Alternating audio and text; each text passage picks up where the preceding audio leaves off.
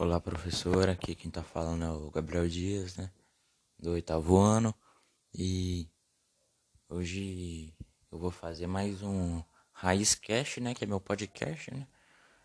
E vou falar sobre o capítulo 9 e o 10. Resumindo o conteúdo, é claro. E, e esses capítulos falam sobre média aritmética. A média aritmética é uma medida muito utilizada em nosso cotidiano. Ela se dá pelo resultado da divisão da soma dos números dados pela quantidade de números somados. Essa, essa é a visão mais teórica, mas na prática é o seguinte: é, dando um exemplo. Hum, se tem três, três alunos de 13 anos em uma classe dando um exemplo bem curtinho mesmo. É, a média vai ser 13, porque são números iguais. Mas se for, se for três alunos de 13 e, sei lá, um de 14, aí a média vai ser. A, a média aritmética vai ser 13 mais 13 mais 13 mais 14. Aí o, o resultado você vai dividir por 4. E e assim é a média aritmética. É, mas só que a média ponderada é um pouco diferente. Igual nesse exemplo que eu dei, que tinha três, tinha três crianças de 13 anos e uma de 14. É, vai ser 3 vezes 13 mais 14. Aí o resultado você vai dividir por 4 também. E assim a média é ponderada. Resumindo. Agora vamos falar sobre a média geométrica. Vimos que a média aritmética é o número que preserva a soma dos números dados. Isto é, se, se cada número for substituído pela média aritmética, a soma deles permanecerá inalterado. O número que preserva o produto dos números dados é chamado de média geométrica. Aqui vamos considerar apenas números positivos e por, e por enquanto calcular a média de dois números apenas. Por exemplo, qual é a média geométrica de 2 e 8?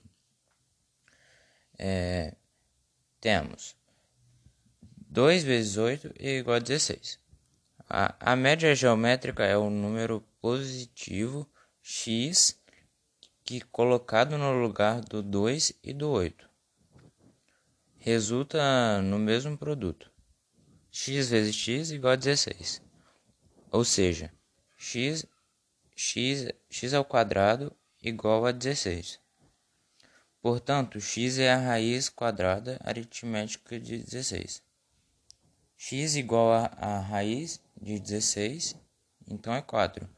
Então a média geométrica de 2 e 8 é 4.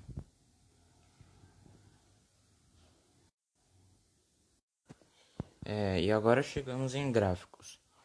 Existem diversos gráficos, né? Mas vou falar sobre alguns aqui. É, tem o gráfico de setores, é o famoso gráfico de pizza. É, ele é um tipo de gráfico muito utilizado, indicado para expressar uma relação da pro proporcionalidade em que todos os dados somados compõem o todo de um dado aspecto da realidade. Também tem o gráfico de linhas. O gráfico de linhas é utilizado para demonstrar uma sequência numérica de um certo dado ao longo do tempo.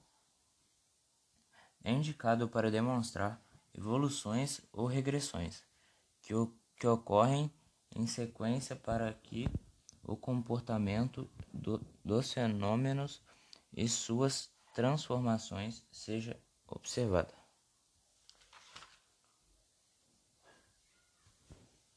Também tem o gráfico de colunas. É, juntamente aos gráficos em barra, são os mais utilizados e indicam geralmente um dado, um dado quantitativo sobre diferentes variáveis lugares ou setores e não dependem de proporções é, os dados são indicados na posição vertical, enquanto as, as divisões qualitativas apresentam-se na posição horizontal. Também tem o gráfico de barras, possuem basicamente a mesma função dos gráficos em coluna, com os dados na posição horizontal e as informações e divisões na, na posição vertical. Agora eu vou falar sobre um pouquinho de média, né? É... Eu vou fazer uma, uma, tabela de frequência sobre os gols marcados pelo Corinthians. E foi o seguinte: gols marcados. Foi 0 a frequência 2, gols marcados 1 a frequência 8, gols marcados 2 a frequência 5, gols marcados 3 a frequência 3, gols marcados 5 a frequência 1 e no total de frequência foi 19 gols. E agora calculamos a média aritmética dos números de gols marcados nos 19 jogos. 2 vezes 0 mais 8 vezes 1 mais 5 vezes 2 mais 3 vezes 3 mais 1 vezes 5. Isso tudo sobre 19.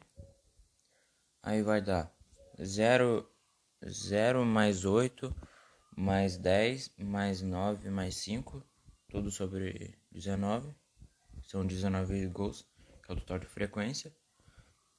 E o total vai dar 32 sobre 19, que é aproximadamente 1,68. Então, em média, o Corinthians marcou. Ele, ele marcou aproximadamente 1,68 gol, gols por jogo. Agora em moda, é... qual foi a quantidade de gols marcado pelo Corinthians com maior frequência no primeiro turno. Observando a tabela, notamos que o Corinthians marcou um gol em oito jogos. Esse foi o resultado que ele conseguiu mais vezes, ou seja, com maior frequência. Por isso, dizemos que a moda dessa distribuição é um gol marcado. A moda é uma medida estatística interessante quando há um número que se destaca aparecendo mais vezes que os, outros. Ele é a moda da distribuição. Se houver dois números que se destacam igualmente com frequências iguais entre si e maiores que as dos demais números, dizemos que a distribuição é bimodal. Tem duas modas. Mediana. Vamos, vamos agora anotar o número de gols marcados pelo Corinthians no primeiro turno do Brasileirão 2017, do menor para o maior, com todas as, as repetições.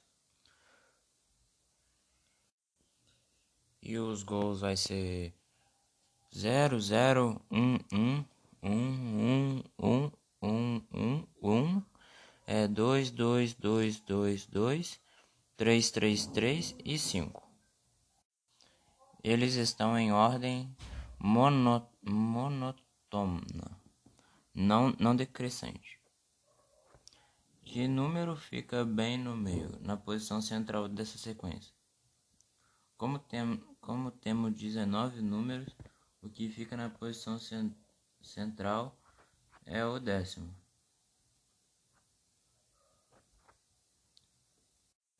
Aí que no caso vai ser 1. O termo central da sequência é chamado mediano da, da distribuição. Nesse exemplo, a mediana é 1. Agora, em probabilidade, eu vou entrar em experimento aleatório. Experimento aleatório é aquele que, se for repetido diversas vezes, sob condições idênticas, produz resultados imprevisíveis entre uma gama de possibilidades. Espaço amostral. Chamamos de espaço amostral o conjunto de todos os resultados possíveis de um experimento aleatório.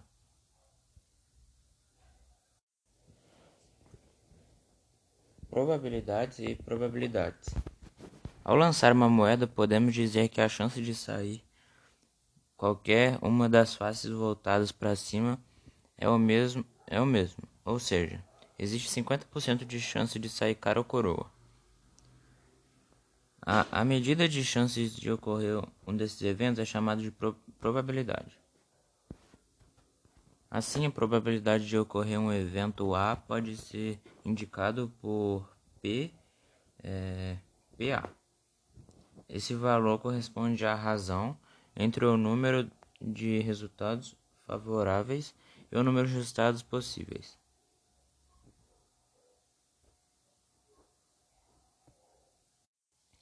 Agora na parte de curiosidade eu fiz uma sobre frequência. Ó, frequência não, média aritmética. E é o seguinte. É, eu fiz uma média aritmética sobre todos os, os gols do Brasil em todas as Copas. E o resultado foi o seguinte. Com os 221 gols marcados e 100, 102 sofridos, em 104 partidas de Copa do Mundo, o Brasil tem, tem média de 2,12 feitos e 0,98 levado por jogo. E é isso, a curiosidade também. Espero que você tenha gostado, professora. E e logo depois eu vou eu vou lançar o outro podcast do da segunda parte do segundo bimestre. E é isso.